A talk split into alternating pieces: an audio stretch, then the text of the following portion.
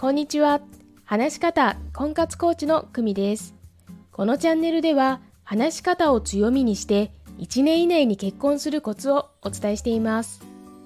今日のテーマはとにもかくにも環境です。私は今あるオンラインサロンに入っています。入って1年9ヶ月が過ぎようとしています。大きな変化は8つ。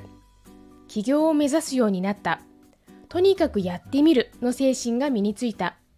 温かい仲間のおかげで自己開示ができるようになった。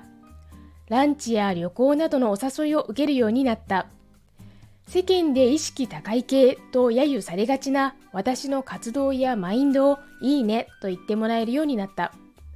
全くやっていなかった SNS で発信するようになった。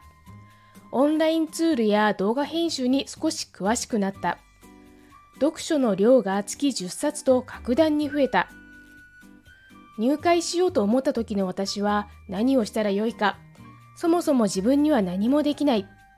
でも環境を変えることならできると思ったんです。自分が望む未来をすでに手にしている人たちの中に身を置けば、その人たちの当たり前のマインドが身につくんじゃないかと思ったんです。それは正解でした。環境はいろいろあります。住むところ、働くところ、学ぶところ、育てるところ。それはつまり誰と付き合うか、誰と時間を共有するかだと私は思っています。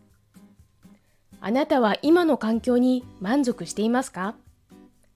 お知らせです。話し方を強みにする60分無料お試しコーチングをしています。概要欄のリンクからご連絡くださいね。私の婚活体験談について聞いてみたいという方も大歓迎です。